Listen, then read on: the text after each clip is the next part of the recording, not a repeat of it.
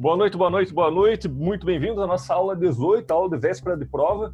Hoje a gente encerra é, um assunto que é o desdobramento, os desdobramentos da escola das relações sociais né, na, na, na administração e acabamos então entrando para assim, uma revisão muito rápida de assuntos de prova ao final da aula.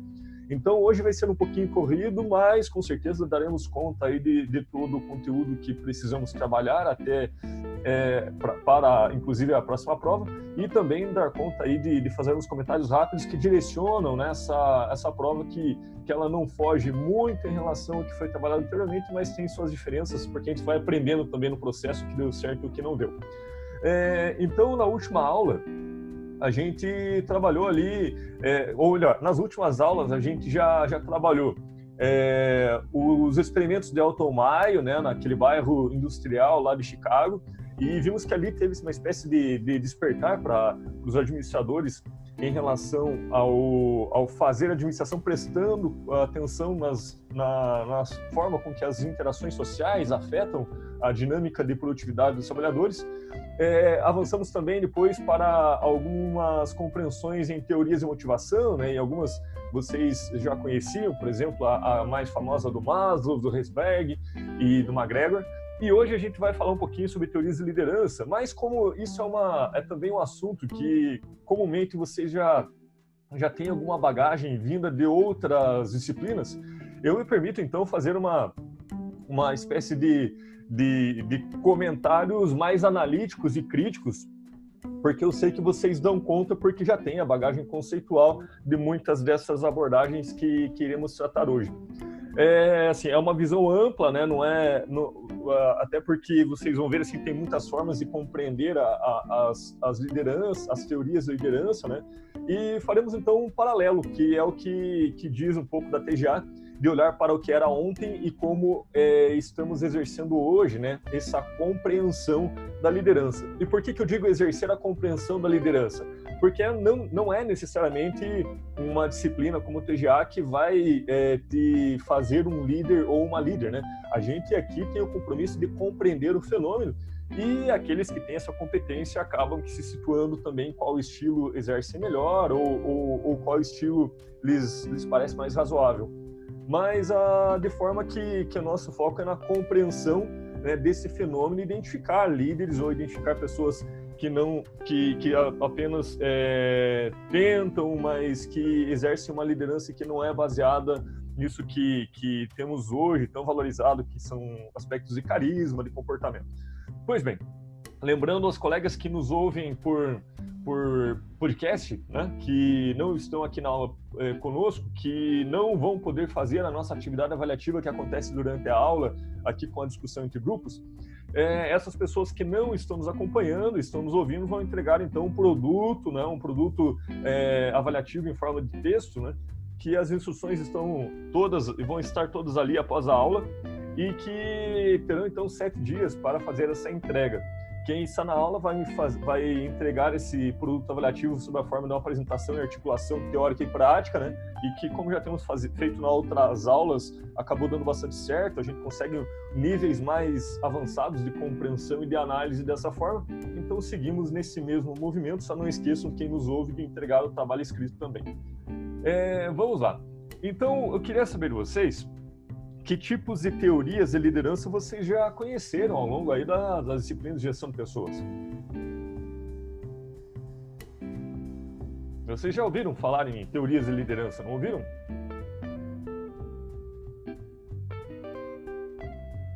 Quem aqui já conheceu alguma teoria de liderança? Ou uma teoria que se presta a explicar o que é liderança?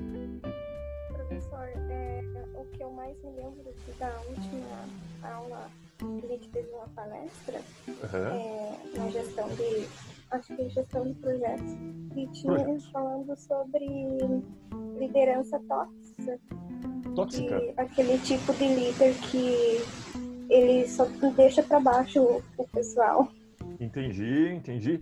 É, e olha que interessante, né? Porque tem muitas. Nessa fala que você me traz ali, e eu já vou ver no chat também que alguém falou comigo, mas essa fala que você me traz é, primeiro diz assim de uma espécie de liderança que nem sempre é positiva, né? As pessoas podem liderar e nem sempre é aquele líder legal, aquela coisa que, que temos como caricato dos melhores líderes, né? É, sim, é possível ter uma espécie de liderança que, atualizando o nome a cada época, hoje recebe o nome de tóxica, né?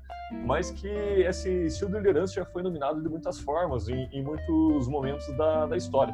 E é interessante também como a gente atualiza os nomes, né? Então, esse termo tóxico, ele diz muito do nosso tempo, né? Da forma com que as pessoas têm se referido a, a, a fenômenos sociais do nosso tempo e também acaba que invadindo o campo aí da compreensão das lideranças e temos esse termo, né, liderança tóxica, né, uma espécie de liderança que, que seria então é, menos saudável ou uma liderança que, que não corresponde necessariamente àquilo que, que, que, que é esperado assim para para a contemporaneidade, né, no sentido dos desafios de negócio que temos pela frente. É, mas também você você me fala de, de, de, uma liderança que é colocada ali no contexto de gestão de projetos, né? E, em geral, né, quando se trabalha em gestão de projetos, você tem estilos de liderança que ideais, né? E que parece que, que eles convergem para o mesmo perfil. Então, os líderes ideais, eles dizem é, de, de, um, de, um, certo sim, perfil homogêneo, né?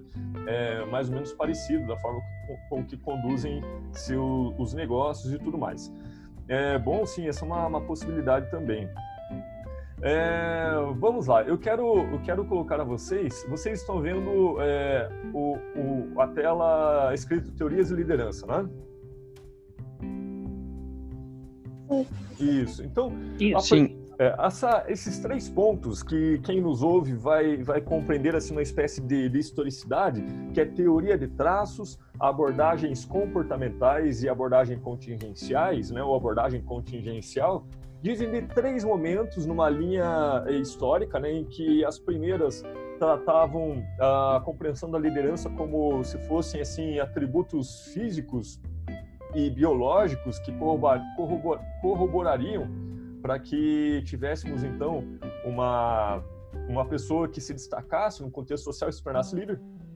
E isso vocês podem pensar na direção assim de, de biofísicos ou de características físicas que corroborassem para a liderança. Essa é a primeira compreensão que, que surge aí no, nos anos 30, 40 e que também chamava-se de teoria dos traços. É, e aí também você tem em seguida ah, uma espécie de, de, de abordagens comportamentais e que dizem de, de outro tipo de, de for, outra forma de compreender liderança, que é uma liderança aprendida, que é uma liderança que, que é desenvolvida através de estímulos a um comportamento, né?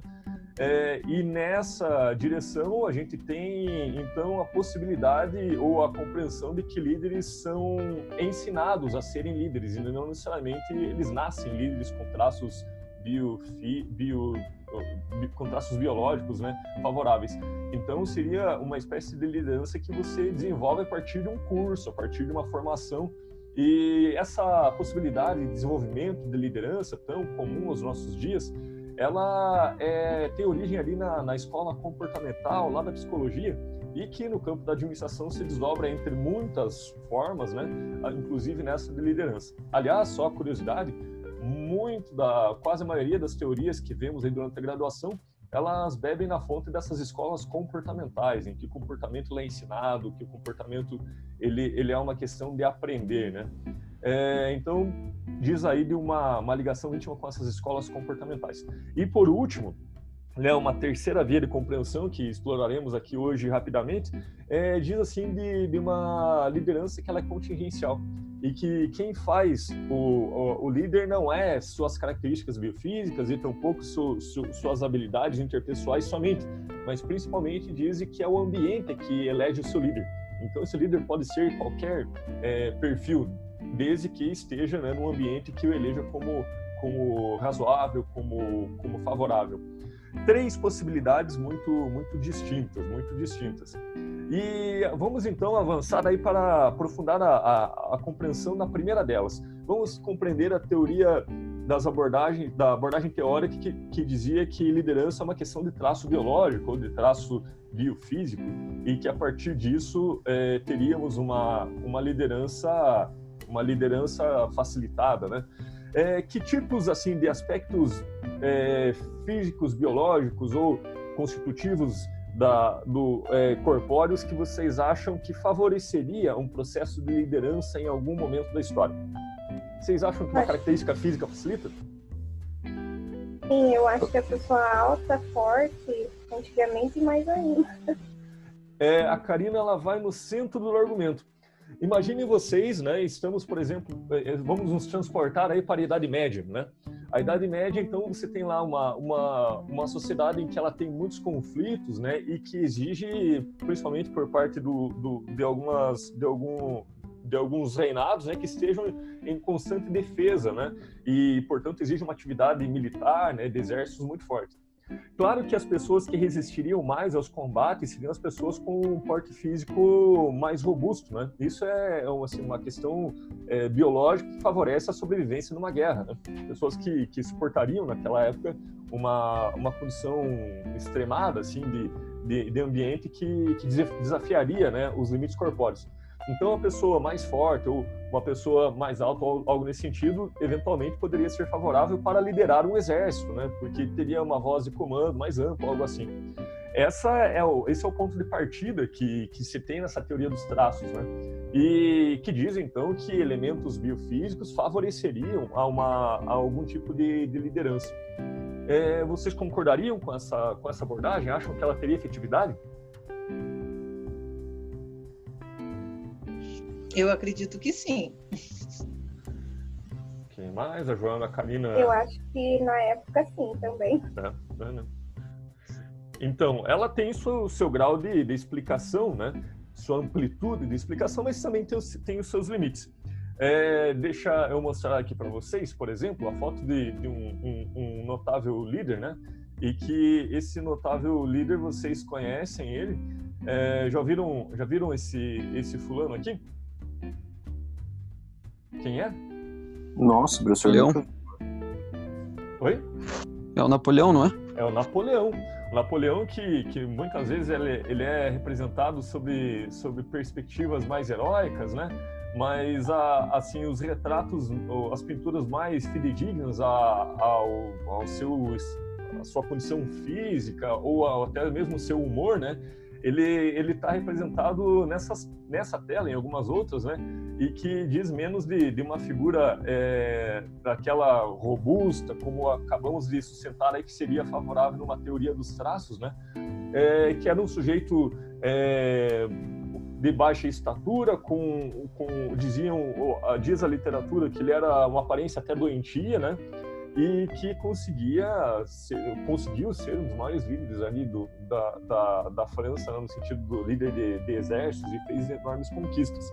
E isso confronta por completo a teoria dos traços, porque imaginem vocês, se a gente acabou de sustentar que assim teria um, um certo tipo físico que favoreceria é, e que seria corroborar, corroboraria para a liderança, essa figura aí do Napoleão, ele, ele, ele nos diz aí de, uma, de um completo oposto, né, que não seria necessário qualquer tipo de atributo físico fixo ou idealizado para exercer liderança.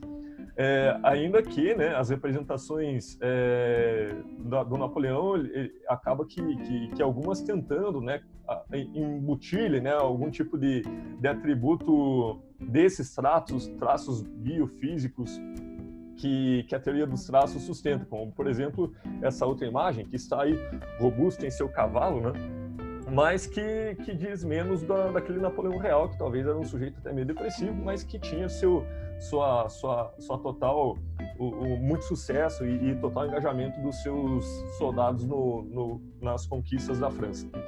É, outro sujeito que desafia por completo a compreensão é, da liderança a partir da teoria dos traços é o Mahatma Gandhi. Né? Vocês devem todos lembrar-se da, da figura de Mahatma Gandhi, né? tido como um dos maiores líderes também da, lá da, da Índia, né? na Índia, né? E, e, esse sujeito também ele desafia bastante qualquer tipo de, de fixação de traços biológicos e, e, físicos, dizendo que o líder ele é favorecido por ter algum tipo de, de robustez física, porque aqui vemos que Mahatma Gandhi era um sujeito bastante esguinho que ganhou uma multidão sem nenhum tipo de, de, de violência ou de imponência de força, pelo contrário, né, ele negava qualquer tipo de violência física ou resistência física às violências, né? E, e, também é concretizado como um dos maiores líderes que, que, que, já se conheceu, né? Enfim, transformou toda a história do seu país a partir de uma liderança outra e que não é não seria apoiada aí por uma perspectiva da liderança dos traços, né? Pelo contrário, assim, ele desafiaria muito, né? É, essa perspectiva que acabamos de, de, de, sustentar aí como uma teoria que por algum tempo ganhou, né, a atenção das pessoas que, que buscavam entender a liderança. Outro sujeito também que, que desafia bastante a teoria dos traços, é, eu vou mostrar para vocês e quem está nos ouvindo busca no Google a figura de Jürgen Habermas. E que Habermas, vocês olham aqui para essas fotos e vocês logo notam que ele tem uma, uma característica de, que, de nascença que é comum a algum grupo de, de crianças, né? que nasce com um pequeno corte no lábio e tem um nome próprio. Se alguém lembrar do nome dessa dessa dessa deformação labial, me, me, por, por, favor, me avisa. É lábio liporino, né? Sim.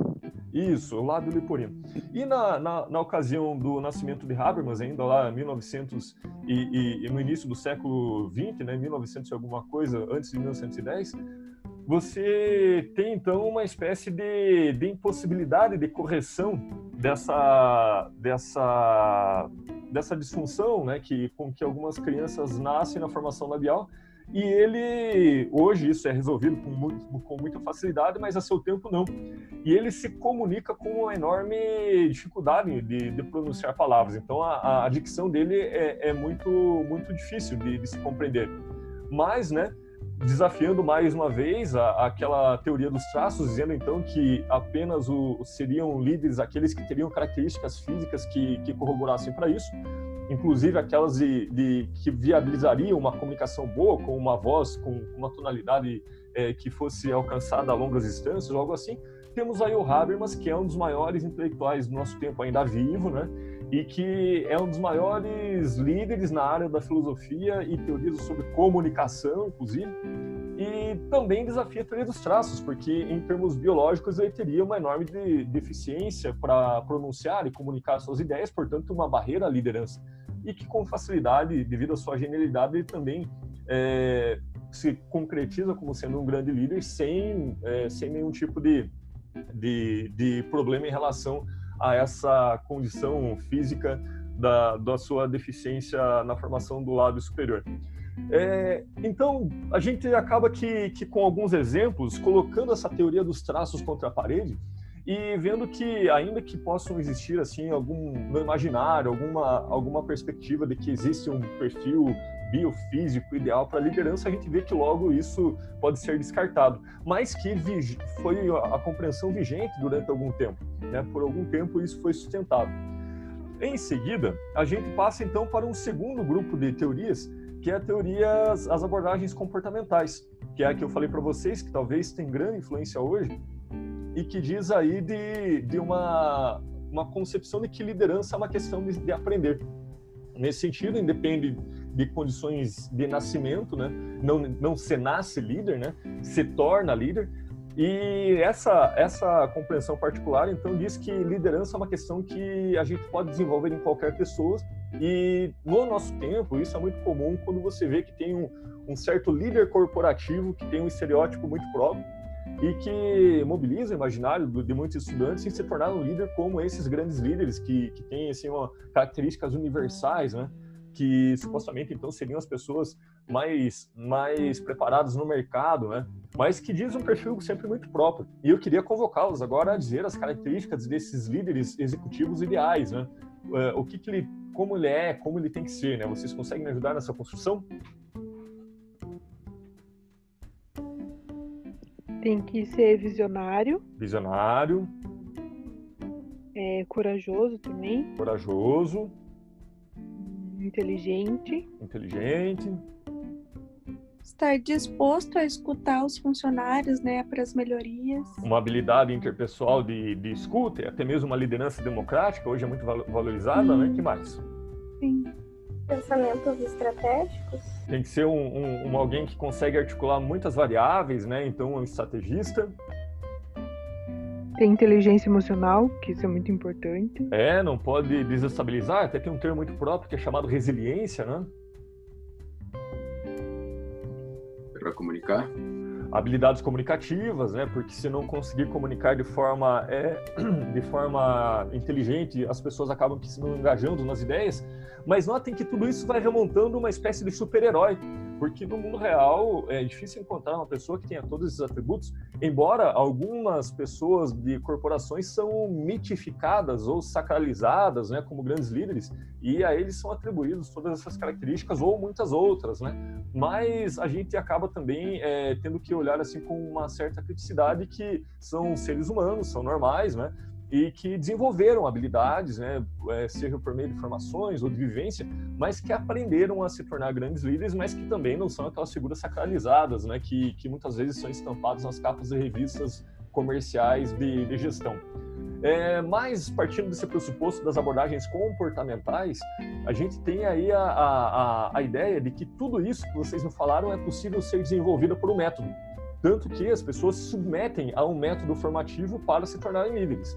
É muito comum que vocês encontram aí, com, com poucas buscas na internet, cursos de liderança. Ora, então, já que, lider, é que, ser líder não é uma questão de nascimento, a pessoa não nasce líder, porque não é uma, uma coisa biológica, não está na genética, né? o, o genoma ali não tem no DNA a coisa da liderança, é uma coisa aprendida no campo social. Então, essa escola das abordagens comportamentais dizem é possível ensinar todo mundo. E, inclusive, tem-se, assim, para se tornar esse líder que é tão valorizado no mercado, você tem que fazer esse percurso formativo até chegar lá. E então isso movimenta, né, muita um setor econômico importante de pessoas que, que pagam para se tornar líder, né, mas tem que assumir esse pressuposto, né, que ser líder é uma questão de aprender conceitos e desenvolver algumas habilidades que podem ser feitas a partir de uma direção, de um treinamento, né? As pessoas são treinadas ou condicionadas para, para se tornar aquilo que se tem lá como um perfil final e que tem-se como valorizado. É, por outro lado, aí a gente pode avançar então para para encontrar os limites, né, as bordas dessa, dessa explicação, dessa, dessas teorias comportamentais. Vocês acham que todo mundo que se submete a um curso de liderança se torna líder? Eu acho que não. Eu também acho que não. Então, no, novamente, né, assim como a teoria dos traços, né, temos aí a, nas abordagens comportamentais algo que escapa da explicação. Porque se eu passo por um curso de liderança, e talvez muitos de vocês até passaram, né? Alguns fazem curso de coaching, outros passam é, um tempo sendo coach, que são os termos muito da moda hoje. Ou se não faz um curso tradicional, dizendo, olha, aqui fazemos uma formação de liderança, a gente vê que as pessoas, na maioria das vezes, elas saem conhecendo conceitos de liderança, mas isso que não significa que na prática é, terão essa competência de liderar na, uh, pessoas, algo assim.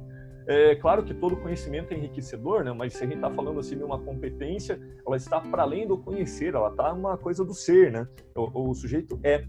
Então, nesse sentido, ah, quando vocês se depararem por, pela, pela vida com cursos de liderança, vocês podem automaticamente também se perguntar, tá, mas será que isso conduz necessariamente ao sujeito a ser líder ou conduz a ele conhecer o que é um líder, né? Conhecer no sentido de, de conceito de liderança, porque aí tem coisas muito distintas. Eu posso conhecer muito bem, eu posso passar a vida pesquisando liderança sem necessariamente ser líder.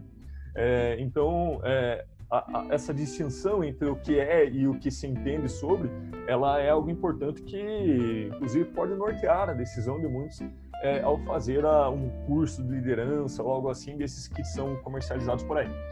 É, pois bem, aí tem uma terceira via de explicação, uma terceira via de explicação, que é as que são as abordagens é, contingenciais e que então não diz mais de um perfil universal de liderança, esse que a gente acabou de dar as características, né?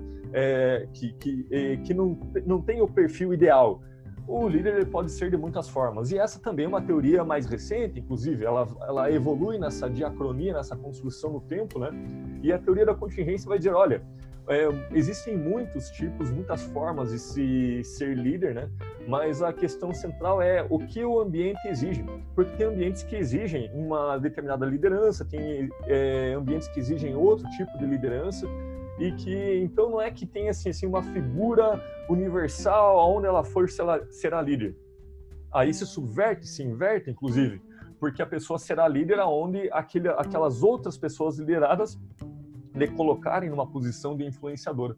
E essa teoria, é, ela é bastante potente e talvez tenha um alcance maior que as duas abordagens anteriores, porque não estamos engessando mais em perfis fixos, biológicos ou comportamentais do líder. Agora estamos falando que muita gente é, é, consegue ser líder e explicar a liderança de muitas pessoas, como o de Habermas, como o do Mahatma Gandhi, como o do próprio Napoleão, mas dizendo, olha, existem contextos em que esses, esses, esses traços ou essas características são valorizados e existem outros em que não funcionariam.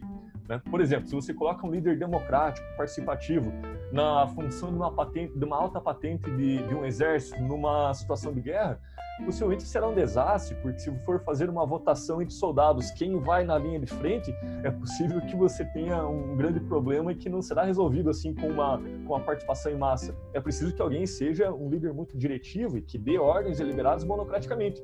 Por quê? Porque é uma situação que exige, né? É, já tem outras, outras situações, como por exemplo a liderança empresarial nos dias atuais, em que se for esse líder diretivo que não ouve a sua equipe, é capaz de ser um, um grande desastre, né? porque as pessoas não ficarão envolvidas ou não terão tanto sentido no trabalho, uma vez que não conseguem participar né, das decisões. Três abordagens, né, três evoluções né, para se compreender liderança, e que agora eu quero apresentar mais, mais uma, uma possibilidade e essa que, que diz aí bastante da, da TGA, porque vem de um autor que, que vocês já navegaram por ele algumas vezes, que vem de perspectivas de Max Weber. Né? Max Weber ele teoriza é, sobre dominações e influência social. Né? Então, ele, ao invés de dar esse nome liderança, porque não era um nome muito popular no seu tempo, né? não estava na moda falar de liderança no tempo de Weber, ele trata desse mesmo fenômeno de, de, de influenciar pessoas a partir aí de, de três chaves de compreensão e que são mais amplas, inclusive, do que todas essas que eu já, já, já enunciei aqui para vocês nesse momento. Ele fala, olha, a dominação legítima ou a, a influência é, sobre outras pessoas legítima ou a liderança legítima, ela se dá sobre três chaves e que podem, inclusive, coexistir, né, algumas delas. Se dá pela via da tradição, se dá pela via do carisma ou se dá pela via da formalidade. E essas três coisas é que, que explicam com uma amplitude muito grande, né, a partir desse autor que, que vem aí da, do campo da, das teorias da administração, né, incorporado às teorias da administração, e que talvez fala mais sobre o, o fenômeno de liderança que as próprias teorias de liderança que até aqui é, tangenciamos, assim, com esses comentários gerais.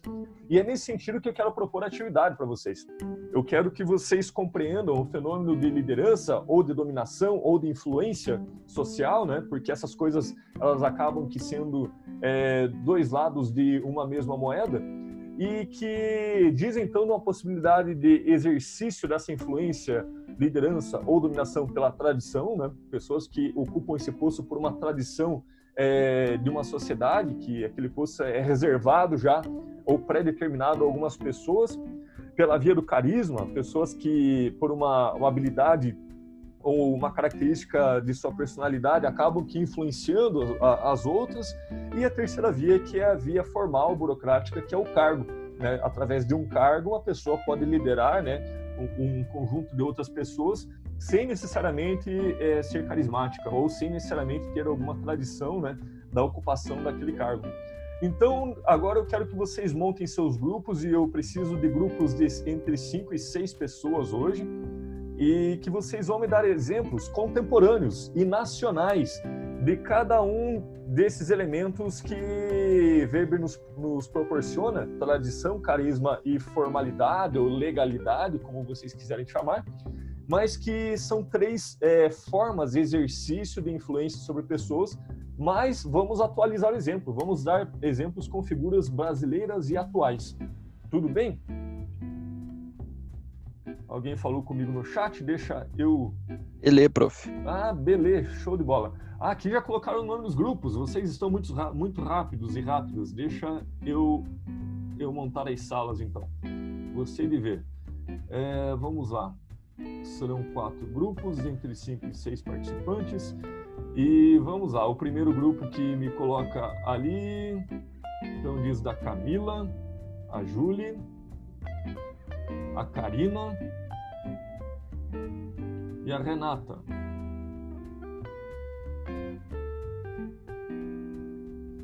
Renata. Se tiver alguém sem livro ou sem, ou sem ou com vagas, ali tem o, o, o, o, o Natan e, e, que está dizendo ali, se tiver algum livro, me avise. É, muito bem.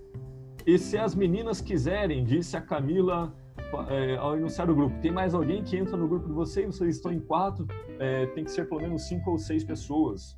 Tem mais duas pessoas para colocar aí?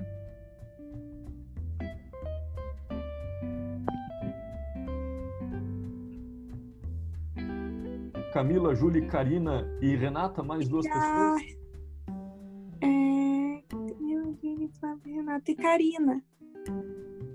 Karina a, também, prof. A Karina está. Camila, Júlia, é Camila, Júlia, Karina e Renata. Quem mais? Mais duas pessoas. Prof, é, sou eu que tá faltando. Quem tá faltando? A Flávia. A Flávia, a Flávia claro, fechou. É, vamos lá, próximo grupo então. Pietro, Kenzo, Rafael e Matheus. Cadê o Matheus? Matheus fala comigo aqui na sala.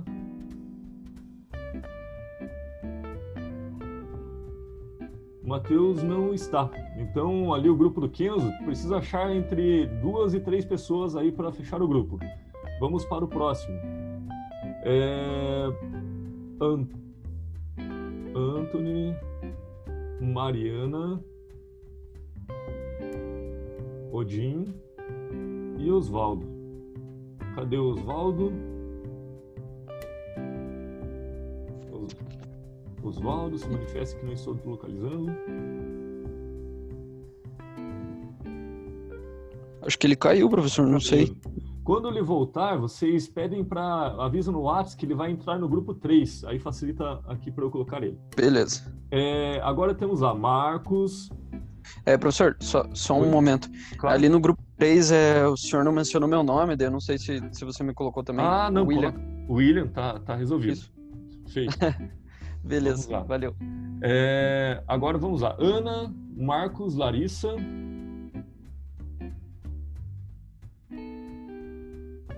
Marina e Joelma. Isso, né? Beleza. E para fechar, então, é, no grupo 2 do Kenzo, Pietro e Rafael, Franciele, Natan e Natália. E aí fecha seis pessoas. Então vamos lá. É, lembrando que vocês têm que identificar exemplos atuais, contemporâneos, que de liderança carismática, de liderança pela tradição e de liderança que se apoia apenas na, no elemento burocrático legal, né? mas que exerce também essa forma de, de, de liderança. Nós temos aí entre 10 e 15 minutos, eu já passo nos grupos para avaliar vocês. Até daqui a pouco.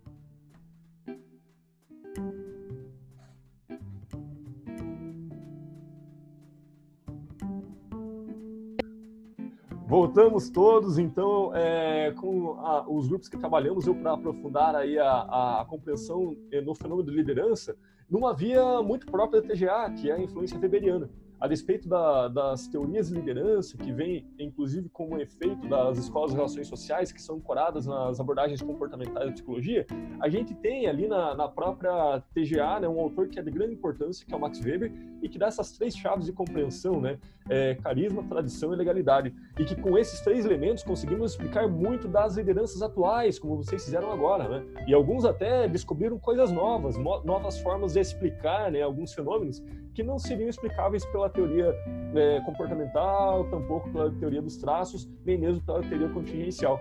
E, inclusive, diz um certo cruzamento entre essas três chaves de explicação. Né? O mesmo sujeito pode ter mais de uma vertente que o sustenta, mas tem aquela que é mais predominante. Né? As pessoas que estão em cargo público, a maioria é, se mantém aí pela via da, do exercício de liderança da legalidade, né? porque tirando o cargo deixam de ser líderes como são. É, outras são muito mais por carisma. Eu dou exemplo aí dos youtubers, dos influenciadores ou dos empresários que caem na mídia aí e, e, que acabam que exercendo influência social, né? Para bem ou para mal, eles acabam tendo liderança carismática.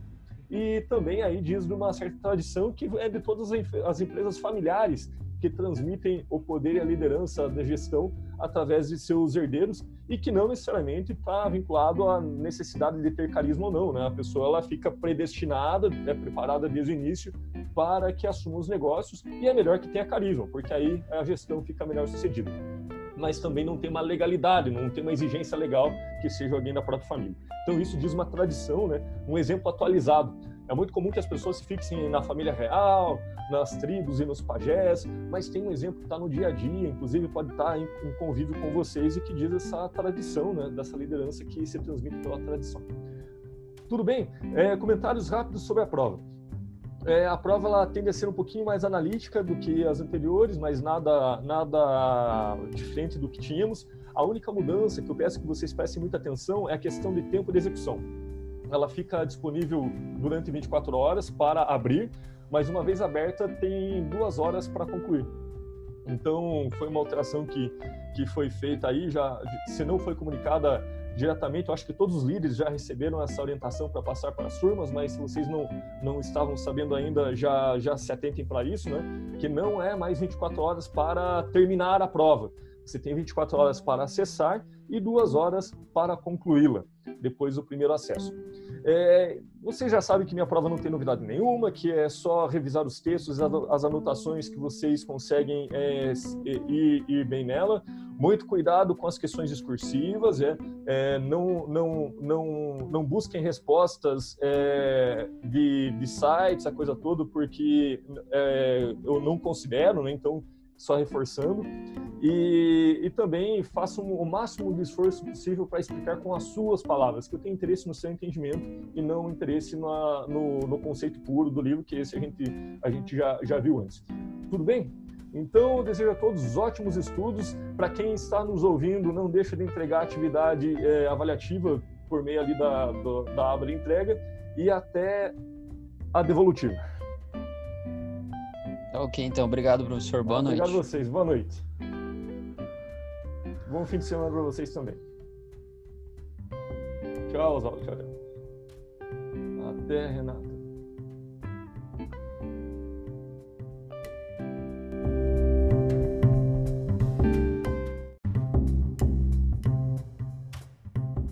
Tá. É, vamos lá, então. A gente ia terminar a aula para você. É, material de, de estudo de prova, tudo começa na, na escola da burocracia e vamos então para a escola de relações humanas. Na escola da burocracia, entender a, a, como ela surge enquanto um instrumento da racionalidade e que se estabelece na instituição do Estado e por analogia se importa esses saberes para compreender as organizações, né, e, e que são organizações até hoje é, sustentadas por burocracia em, em seu sentido racionalidade. E depois avançamos para a escola das relações humanas, né, é, principalmente da, das descobertas a partir dos estudos ali da década de 30, com um contexto favorável, com muitas lideranças humanistas emergindo, e que dizemos então a partir de três momentos. Pode falar. Não, professor, é sobre o que nós devemos saber, você fala uma coisa, só que você fala bem rapidinho, que eu não consigo parar entender. Então vamos lá. É, escola da burocracia e escola das relações humanas. Essa, assim, é, são os dois temas né, de muitas aulas que tivemos no, no segundo bimestre. Na burocracia, entender o contexto em que ela surge como ferramenta da racionalidade na sustentação das organizações modernas e na Escola das Relações Humanas, as descobertas da década de 20 e 30 e seus desdobramentos para compreender os efeitos dos laços sociais no trabalho, a possibilidade de se compreender a motivação humana nos, no, no trabalho e nas coisas relacionadas à vida social com o trabalho. E por último aí que passamos hoje então da, do fenômeno de liderança, como também o desdobramento no, da escola das relações humanas. No, humana, o que nós devemos saber, professor? Na escola de relações humanas, primeiro, né, o, o, a, o efeito das relações humanas no trabalho, né, que diz uma virada de chave de um tecnicismo que era anteriormente para a compreensão dos laços sociais no trabalho. Em segundo momento, isso viabiliza compreender como se dá a motivação humana no trabalho e quais são as possibilidades de se compreendê-la a partir das teorias de, de motivação que, que, que, visualizamos e vislumbramos aí na algumas formas de, de, de compreensão na, nas aulas passadas? E como professor como... você fala entre relações humanas no trabalho no, no, na relação humana o segundo é como se dá a relação humana no trabalho e o terceiro. É, então, de, é, laços sociais no trabalho, teorias da motivação e teorias de liderança. Então, acho que consigo acessar os três vias aí. Laços sociais no trabalho e seus efeitos na produtividade. Uhum a motivação humana e tentativas de compreensão pelas teorias de motivação, as muitas que vimos e outras é, que desdobram delas. E hoje, é, com a, a, tentativa de explicar as, a, o fenômeno liderança né, como um efeito da escola de relações humanas no nosso campo. Certinho? Tá. Beleza, então. Sim. É, então, não são muitos textos, né? É, sempre olhe no roteiro de aula, que às vezes tem o livro todo, mas são algumas páginas, então nunca estudem sem olhar o roteiro da aula para acertar a paginação. Eu, às vezes eu disponibilizo a obra toda, como exemplo da burocracia, que está o livro todo do Prestes Moto, para quem deseja ler, mas que é, estudamos né, uma parte dele e na aula também abordamos um, um, conteúdo muito próprio sobre burocracia, então façam dobradinha, ouçam o podcast e leiam o, a parte do livro que está indicado. Para mais detalhamento, não sei. Como você não vai fazer revisão, você não pode postar a nova aquele elemento essencial que nós deveríamos saber para resolver essa prova? Sim, é, e, e, é justamente esse apontamento que eu, que eu, que eu coloco agora para vocês. É, então, assim, os movi a, a, importância dos laços sociais na produtividade no trabalho, a partir do, da experiência de Hawthorne, esse é o primeiro ponto que tem que estar muito resolvido. É, o segundo, as teorias de motivação, assim, as três que vimos e seus limites de explicação, né? Então é outro elemento chave que vocês têm que ter resolvido para fazer uma boa prova. E hoje também, né? É, a liderança a partir da explicação da teoria dos traços, da comportamental, da contingência e da Weberiana, que acabamos de fazer o exercício.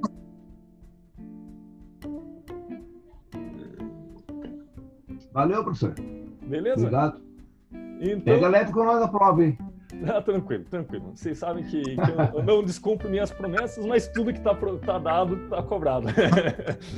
Tá bom. Então, aquele meio ponto hoje a gente conseguiu lá, professor, porque tá tudo certo, né? Ah, sim, não. A, a atividade que vocês me entregam na articulação é, do trabalho, assim, que eu digo, você trabalha em grupo, sim, sim, sim. Então, até. Ô, professor. Pode falar esse bimestre eu senti muita falta da, da, daquelas questõezinhas que a gente fazia no final da aula. Uhum. É, eu, eu, optei por fazer essa, essa forma distinta é, e avaliá-los durante, porque não com a turma de vocês, mas outras turmas que estavam ocorrendo, é, essas questões estavam assim se disseminando no WhatsApp e as pessoas respondiam sem pensar nelas. É, então estavam respondendo mais pela imagem do print do que olhando para a questão e entendendo. Então essa forma de eu interrogá-los um a um no grupo e provocar um e outro, me parece que foi uma, uma forma mais assertiva de provocar reflexões mais do que lembrar com as questões objetivas ao final da aula, que para vocês funcionava bem, mas para algumas outras turmas estava sendo menos funcional. Assim. O bacana também é que você que a gente acaba interagindo um pouco mais e você prestigia quem está na aula, né? Então... Sim, sim, sim, sim, sim. É, é, é, achei, dois achei válido. laterais. Né? Para mim, o principal elemento assim de ganho é um ganho na interação. Então, eu tive interação com pessoas que eventualmente não se viam na liberdade de comentar e depois manifestar opiniões muito boas. Né? Então, acho que cumpriu com outras coisas indiretamente também. De qualquer forma, a gente só se fala é, lá na, na época da da revisão de, de, de devolutiva, essa coisa toda, né? Então, a gente não se vê na semana que vem, mas eu fico no chat durante a aula. Não esqueçam, acho que vai ter alteração na, na questão do tempo de prova, então leiam o comunicado quando vier, né? Dissemine essa informação no, nos seus grupos para que ninguém saia no prejuízo por não compreender o tempo de prova lá certinho que vai ser comunicado. Tudo bem? Certo. Então, bom fim de semana. Valeu, professor. E até a próxima. Tchau, professor. Tchau, tchau. Obrigada. Tchau, galera. abraço. Tchau, gente. Tchau, tchau. tchau.